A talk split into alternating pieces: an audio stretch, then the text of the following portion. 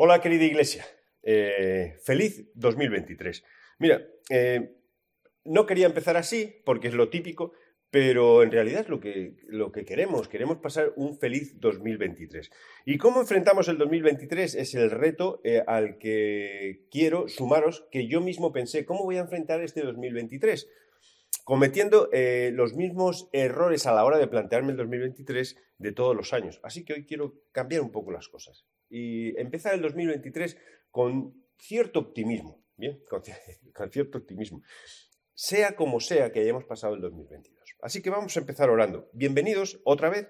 Mire, quiero que, tengas la libertad de, poder parar el vídeo cuando quieras, la libertad de bajar la hoja de estudio, la libertad de, compartir con nosotros, de acercarte, no solamente que escuches y ya, ¡boom!, acabó la, la predicación, vale, está bien, me he entretenido y ya. No, no, esto es lo que queremos es crecer en nuestra relación con Dios. Así que, Señor, te damos gracias por este año pasado y te damos gracias por el año que viene, por estos meses que vamos a, planear, a pensar y, ver cómo nosotros podemos incluso estructurarlos en nuestra relación contigo y en nuestra vida, que al fin y al cabo tú lo que quieres es que nuestra vida sea una vida de abundancia, de abundancia en todos los sentidos. Así que, Señor, nos ponemos delante de ti.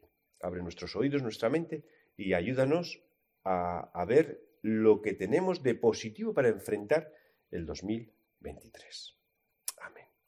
Mira este versículo con el que quiero empezar. Es mirando hacia atrás un poco el ejercicio que vamos a hacer, pero mirando hacia atrás, no mirando hacia atrás hacia, hacia nosotros mismos, déjame que luego lo explico, sino mirando hacia atrás eh, en el Dios que nosotros tenemos.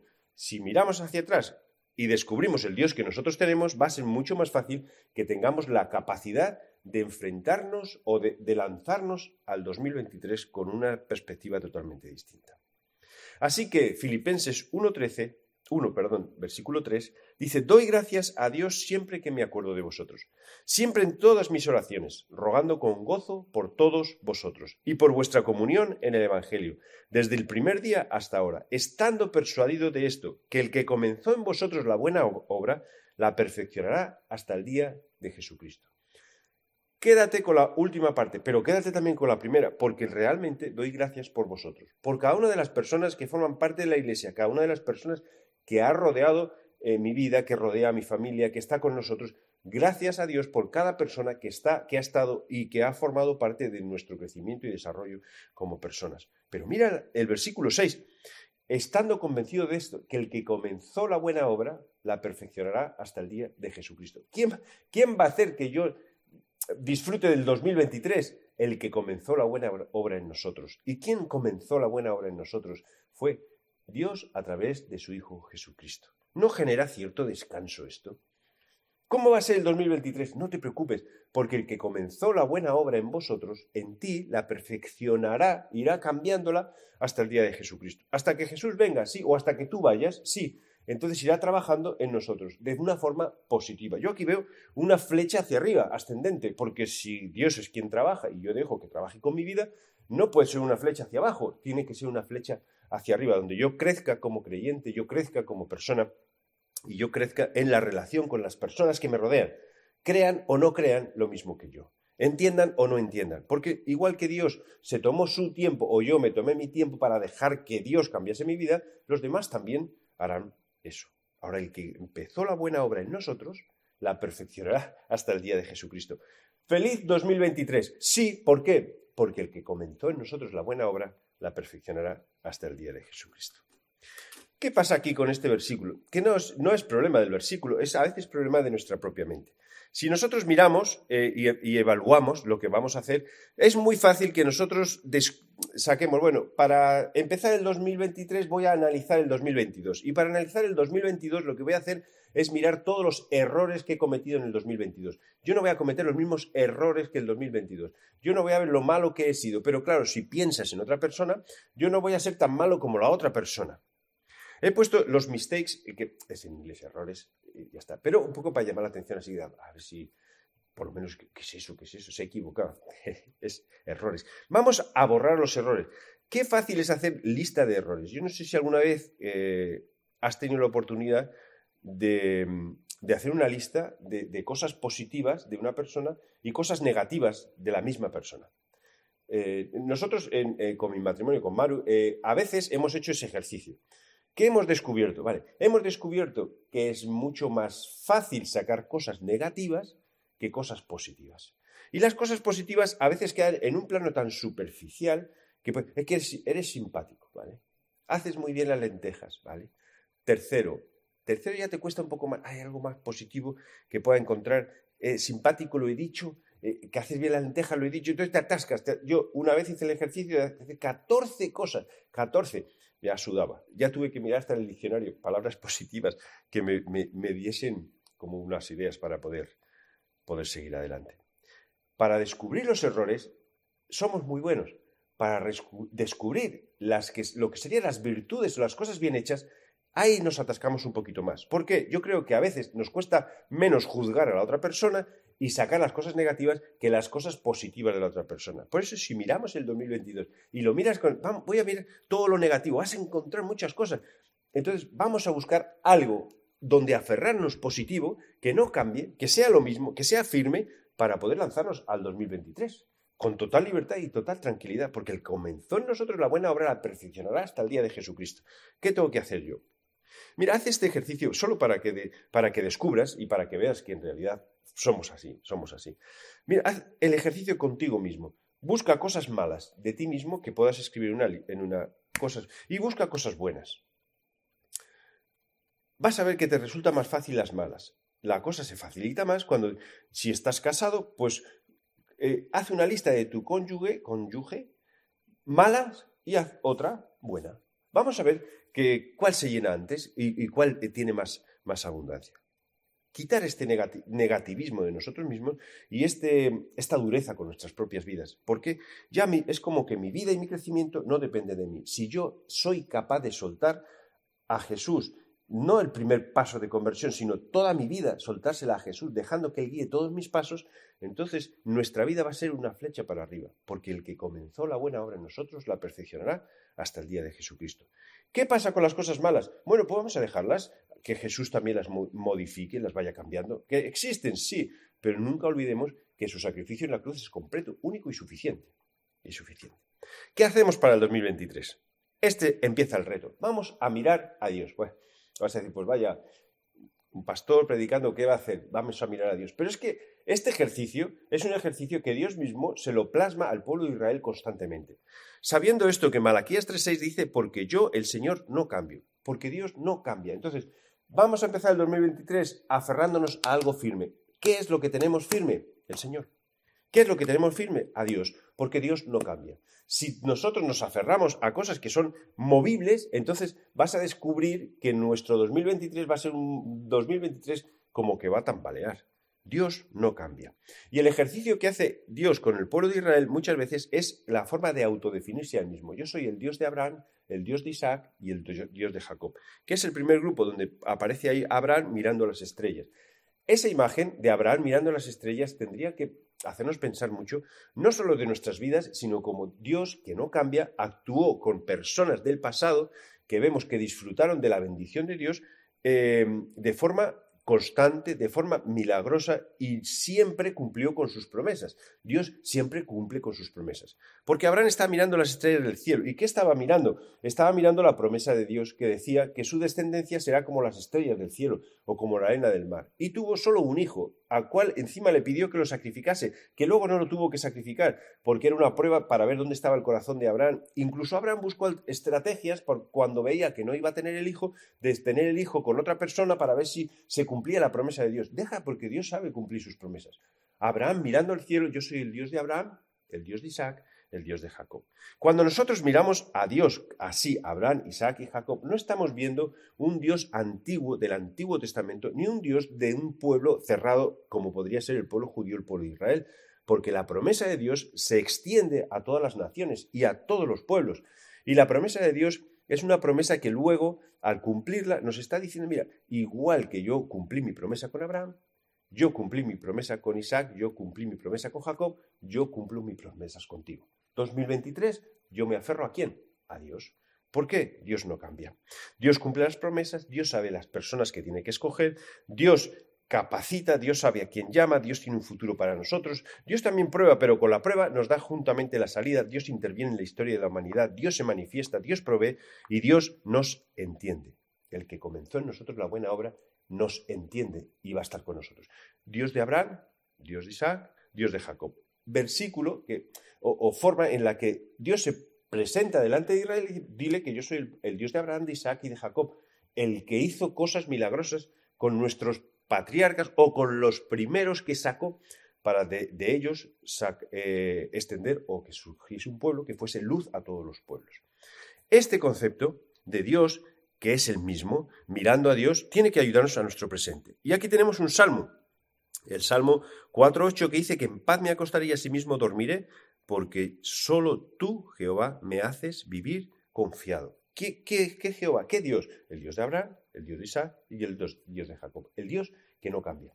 Como no cambia, pues entonces me hace vivir confiado en el presente. Pero también este mismo Dios me hace vivir en el futuro. ¿Por qué? Dice, tú guardarás en completa paz aquel cuyo pensamiento persevera en ti, porque en ti he confiado. Isaías 26, 3. ¿Qué es el futuro? 2023. Vamos a vivir confiados, porque el Dios que, en el que confiamos no cambia. Y es este Dios el que va trabajando en nuestras vidas y perfeccionando nuestras vidas hasta el día de Jesucristo. Nunca vas a cambiar de crecer, a parar, perdón, de crecer. Nunca vas a parar de, de, tener que cambiar algunas cosas. Pero ¿quién me va a ayudar? Dios. ¿Qué Dios? El Dios de Abraham, de Isaac y de Jacob. El Dios que no cambia. Así que me hice un pequeño ejercicio mirando.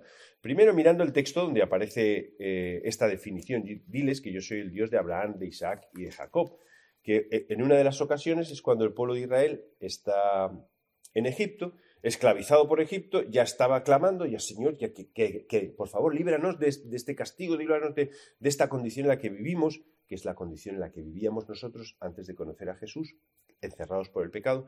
Y ahora dice, vale, pues yo soy el, diles, Moisés, diles al pueblo de Israel que yo soy el Dios de Abraham, de Isaac y de Jacob. ¡Pum! Los ojos del pueblo se abrieron. Ah, este es el Dios que cumple las promesas, el Dios que está con nosotros en el presente, el Dios que está con nosotros en el futuro, el Dios que está con nosotros en el pasado, que estuvo con nosotros.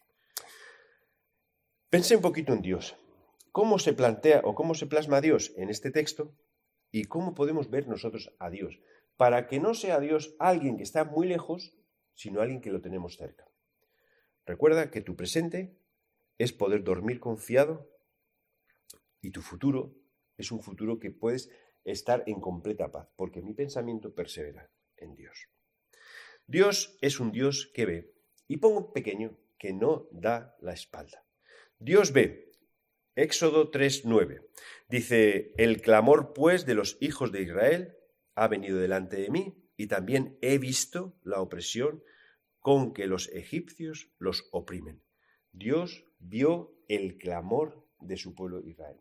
Qué interesante que vea los gritos. Es como decir, es que yo estoy ahí, yo estoy al lado. Entonces, cuando nosotros estamos pasando situaciones difíciles, cuando nosotros estamos pasando por problemas, qué interesante es, pensar que Dios ve y está con nosotros. Y está con nosotros. Es como, yo he visto, ¿y dónde estabas? Pues estoy ahí, es que yo estoy cuando hay problemas, yo estoy cuando hay situaciones difíciles. Y, lo vemos un poquito más adelante, dice, esto es el Antiguo Testamento. No, no, mira, cuando la viuda perdió a su hijo y cuando el Señor, cuando Jesús, cuando Dios la vio, se compadeció de ella porque estaba allí, estaba presente. Estaba viendo la, eh, eh, el dolor de esta mujer. Entonces, cuando nosotros pasamos una situación difícil, viene el 2023, yo paso una situación difícil, pasado en el 2022, no pienses que Dios está ausente, Dios está presente. Entonces, este Dios, el Dios de Abraham, de Isaac y de Jacob, que cumple promesas, que está con nosotros, es un Dios que está presente. Él nos ve y no da la espalda. Cuando puse esto de no dar la espalda, eh, pensaba muchas veces en las personas que, especialmente en una persona que, que cuando yo salgo con el coche siempre está en el semáforo, me parece una persona joven que digo, bueno, podría tener muchas alternativas, pero está ahí pidiendo y pidiendo para su familia. Y a veces me siento como que yo veo esta situación y como que doy las, yo veo y doy la espalda porque no hago nada. Que me justifico, digo, bueno, pues que estudie, podría estudiar, y si no puede, no sabes nada. Entonces, si he puesto remedios, he dicho, bueno, hemos, dado ropa, hemos dado comida, hemos ayudado, hemos... Entonces, es como decir, cuando Dios ve una situación difícil, en vez de ser a veces como nosotros, que nos damos la vuelta y la espalda a esa situación, Dios no da la espalda a esa situación. Dios, cuando te encuentras en una situación difícil y te ve en esa situación difícil, Él va a presentar una solución. Él va a estar a nuestro lado. Y Jesús, cuando vio también a Marta y a María, estaban llorando porque había muerto Lázaro, dice, al verla llorando y a los judíos que la acompañaban también llorando, se estremeció en espíritu y se conmovió. Jesús se conmovió. ¿Y qué hizo? Resucitó a Lázaro, puso una solución, puso una solución.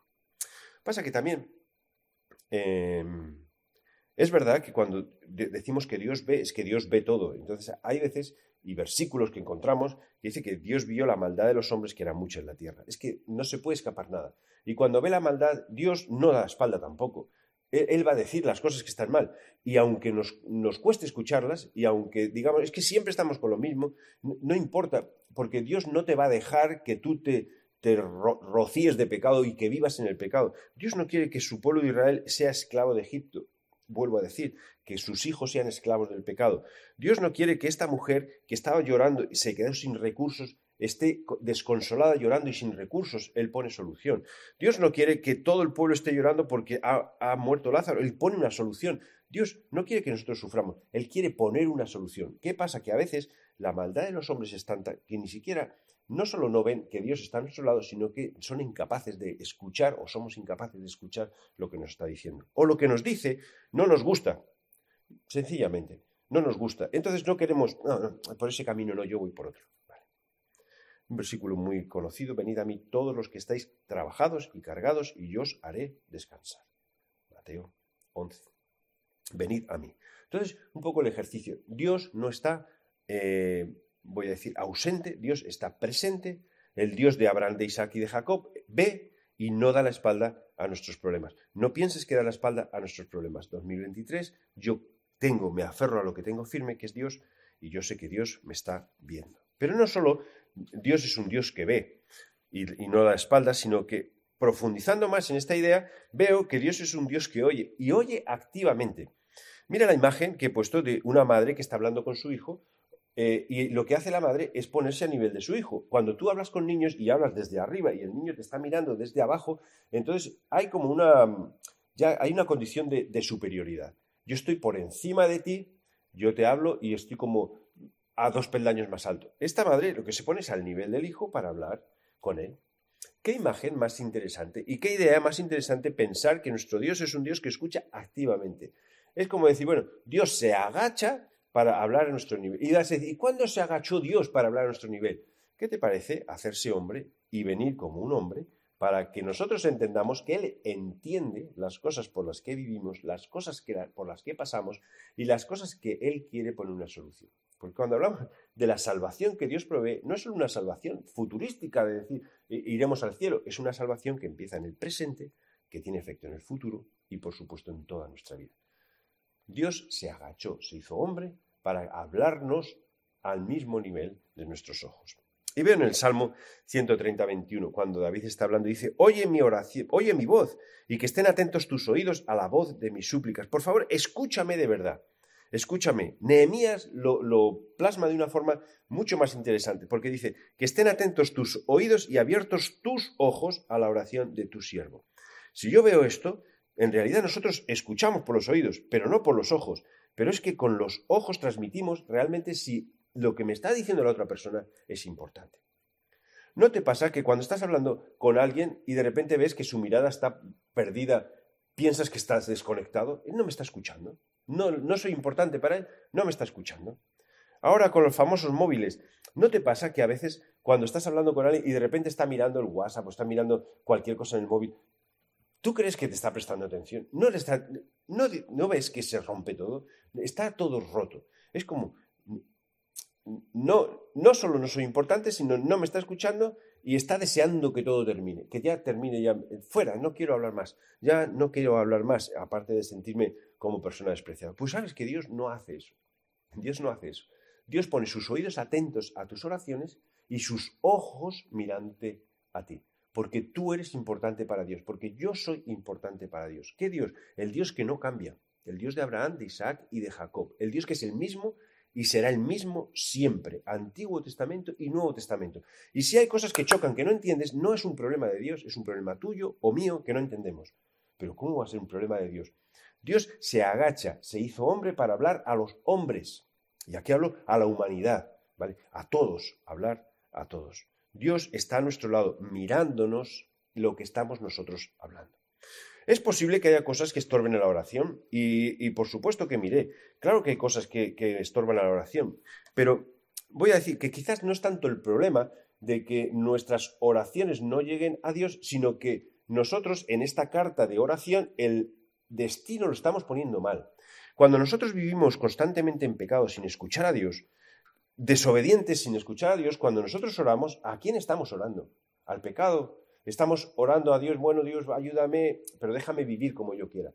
Pues no te va a poder ayudar, no te va a poder ayudar. Vamos a limpiar nuestras manos para que cuando nuestras manos estén limpias, nosotros podamos acercarnos de forma transparente a Dios, de forma limpia a Dios.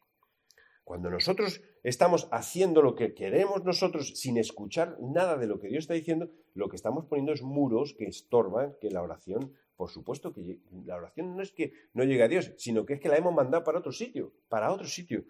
Peor todavía cuando nosotros em, estamos diciendo, bueno, em, estamos pidiendo cosas con nuestros propios deseos, de forma egoísta para nosotros mismos. Y, Santiago dice que pedimos y no recibimos porque pedís mal, para gastar en vuestros deleites. Nuestro enfoque está mal, nuestro enfoque no es Dios, nuestro enfoque no es nuestra relación con Dios, nuestro enfoque no es vivir como Él quiere, sino que Él haga lo que yo quiero.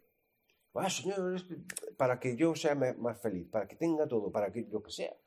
No, ¿por qué no? Buscamos su voluntad. Cuando pedimos también conforme a nuestra propia voluntad, no buscando su voluntad. Es que demostramos tener desconfianza hacia Dios. Dios escucha activamente. A veces parece que no escucha. No creo que sea un problema de Dios. Creo que es el problema de que nosotros estamos mandando la oración para otro sitio, no para Él, sino para otros destinatarios, para otros destinatarios. Que estén atentos, abiertos tus ojos a mi oración. Por eso Dios oye y Dios oye activamente. Igual que he dicho que Dios ve y Dios y no da la espalda, Dios oye y oye activamente. No mira para otro lado, no bosteza, no se fija la mirada en el móvil, no atiende a otra persona, no está pensando en otra persona, tiene paciencia y no piensa en la respuesta. Que esto, nos pasa mucho. Estás hablando con alguien y estás pensando tú, ¿qué le voy a decir? ¿Qué le voy a decir? Eh, cállate en tu mente, escucha, escucha, como Dios te nos escucha a nosotros. Entonces Dios no es un Dios antojadizo, que de repente dice, mira, ahora tienes que hacer esto y ahora tienes que... No, Él sabe perfectamente lo que tenemos que hacer y cómo funcionamos como personas. Y Dios cuando nos oye, nos oye activamente. Lo que no sé si estamos nosotros preparados a veces para escuchar su respuesta. Dios es el mismo. Dios es el Dios que hizo milagros, que hará milagros y que está haciendo milagros. Dios es el Dios que nos está escuchando de una forma activa. Además, no solo es un Dios que ve, no solo es un Dios que oye, sino es un Dios que actúa. ¿Qué hace? No está parado. Lo hemos visto ya en, otros pasajes y ve cómo sanaba y cómo curaba y cómo cuando Él vino aquí vino a sanar enfermos, a, enseñarnos cómo poder cambiar nuestras vidas o enfocar bien nuestras vidas, no de una manera religiosa, sino en una relación sana con Dios. Él es un Dios que, que hace. Entonces, cuando Dios ve, en Éxodo 3 vemos que Dios vio la aflicción de su pueblo y escuchó su clamor, que es un grito desgarrador, y dice que las condiciones en las que estaban eran de depresión y miserias, Dios actuó, no, se quedó, estáis ahí y estáis haciendo eso, es lo que os merecéis, y ya está, y se, y se limpió las manos. No, no, él actuó. Mira, en este pasaje que hemos visto de Éxodo 3, cómo él se presenta, como hemos empezado hablando, que se presenta, yo soy el Dios de tu padre, el Dios de Abraham, el Dios de Isaac, el Dios de Jacob. Entonces Moisés cubrió su rostro porque tuvo miedo de mirar a Dios. Ya sé quién eres, es el Dios de las promesas. Y luego, em, y dijo luego Jehová, Bien, he visto la aflicción de mi pueblo, que lo hemos visto arriba. Y ahora cómo le están oprimiendo y cómo sus angustias eh, o, su terror o su, grito desgarrador ha llegado hasta mí. Entonces yo quiero descender para librarlos de la mano de los egipcios. Es que cuando Dios ve nuestro sufrimiento y, nosotros hacemos un clamor a Dios, o incluso un clamor interno que, que, Dios es consciente y que Dios está viendo, Dios no es un Dios pasivo, Dios es un Dios que actúa y que quiere darnos una respuesta y una solución. ¿Qué respuesta dio al pueblo de Israel? Más grande que esa podemos, no podemos ver en la, en la Biblia. Lo que dio es un libertador. El libertador, en este caso, era Moisés. Pero el libertador es un reflejo de nuestro libertador actual. Nuestro libertador es Jesús. Moisés imperfecto, Jesús perfecto. Moisés temporal, Jesús eterno. Entonces, nosotros, ¿qué estamos gritando? Pasar, eh, hemos pasado el 2022 gritando, pero ¿por qué nos miramos a quien nos ha enviado al libertador? Dios es un Dios que actúa. Vemos cómo actuó con, personas que estaban enfermas, vemos cómo actuó con ciegos, vemos cómo actuó con leprosos, vemos cómo actuó con personas que necesitaban respuestas en, su vida de forma existencial, vemos cómo actuó con la vida de Zaqueo, vemos cómo actuó con la vida de Nicodemo, vemos cómo actuó con, mujeres que estaban enfermas, pero no solo enfermas de salud, sino que necesitaban la salvación y una respuesta social. Él, él actuó, él actuó, él vio, él oyó y él actuó. Porque en realidad cuando vino Jesús, y eso hablamos el domingo pasado, dice que vino y que fue sanando toda enfermedad y toda dolencia en el pueblo. Nuestras enfermedades no solamente son físicas, nuestras enfermedades pueden ser de cualquier tipo y muchas veces tener un propósito de vida y un sentido en la vida, algo existencial que nos dé un motivo para arrancar, algo positivo, algo que diga, yo enfrento el 2023. Es verdad que podemos enfrentar el 2023 con muchas cargas o con muchas cosas del 2022 que vamos arrastrando, pero ¿qué tal pensar en esto? El que empezó en nosotros la buena obra, la perfeccionará hasta el día de Jesucristo. ¿Y quién es el que empezó en nosotros la buena obra? Pues Jesús, Dios. Y la perfeccionará quiere decir que trabaja con nosotros. Y además este Dios no es un Dios pasivo, es un Dios activo que ve, que oye, que actúa. Dios actúa en la historia a través de Jesús, pero actúa en tu historia a través de Jesús. Y quiere seguir actuando. Así que empezamos 2023 con la presencia de Dios, el Dios que no cambia, el Dios que hace todo, el Dios que está presente, el Dios que quiere darte una respuesta y una solución. Él oye, él ve y él actúa. ¿Qué tal si empezamos 2023 solo con algo positivo? Con algo positivo. ¿Qué es? ¿Lo bueno que eres? ¿Lo bueno que soy? No, es que Dios está a nuestro lado. Empieza el 2023 con esta idea. Dios está a tu lado. Dios del, del, Antiguo Testamento, Dios del Nuevo Testamento, Dios que no cambia, Dios que ve, Dios que actúa, Dios que tiene una respuesta, Dios que te escucha en tus necesidades. ¿No es una forma positiva de empezar el año? Por supuesto que sí, por supuesto que sí. Así que te animo, porque posiblemente estás pensando ya, pero en realidad mi situación es la misma. O sea, yo arranco el 2023 y mi situación es igual de complicada que el 2022. Bueno, pero arráncala con tu situación complicada, pero descansando y sabiendo que en el presente Dios tiene algo que decirte y que hacer con tu vida, que en el futuro Dios tiene algo hecho ya para tu vida. Totalmente distinto a vivir de una forma negativa y con pesimismo constante. No vamos a fijarnos en las cosas negativas, sino en lo positivo. Dios está a tu lado. Feliz 2023. Si tienes alguna duda, si quieres preguntarnos, si quieres hablar con nosotros, llámanos, escríbenos, dinos, dinos para crear un, diálogo, porque esto si no se convertiría siempre en un monólogo. Y ten la convicción esta, eres muy importante para Dios.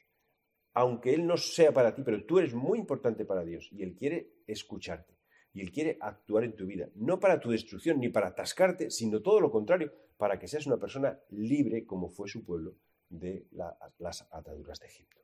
Así que, Señor, pedimos sabiduría para escucharte, sabiduría para hablarte y también para que nuestras vidas siempre estén enfocadas en ti, un Dios de verdad, un Dios grande, un Dios que no cambia y un Dios en el que podemos pisar porque tú eres nuestra roca y nuestro fundamento para poder lanzarnos al 2023 con la confianza y la seguridad de que no dependemos de nuestras fuerzas ni nuestras riquezas, solamente dependemos de lo que tú eres, lo que tú harás y lo que has hecho. En el nombre de Jesús, amén. Amén. Que Dios os bendiga. Gracias por pasar este tiempo con nosotros.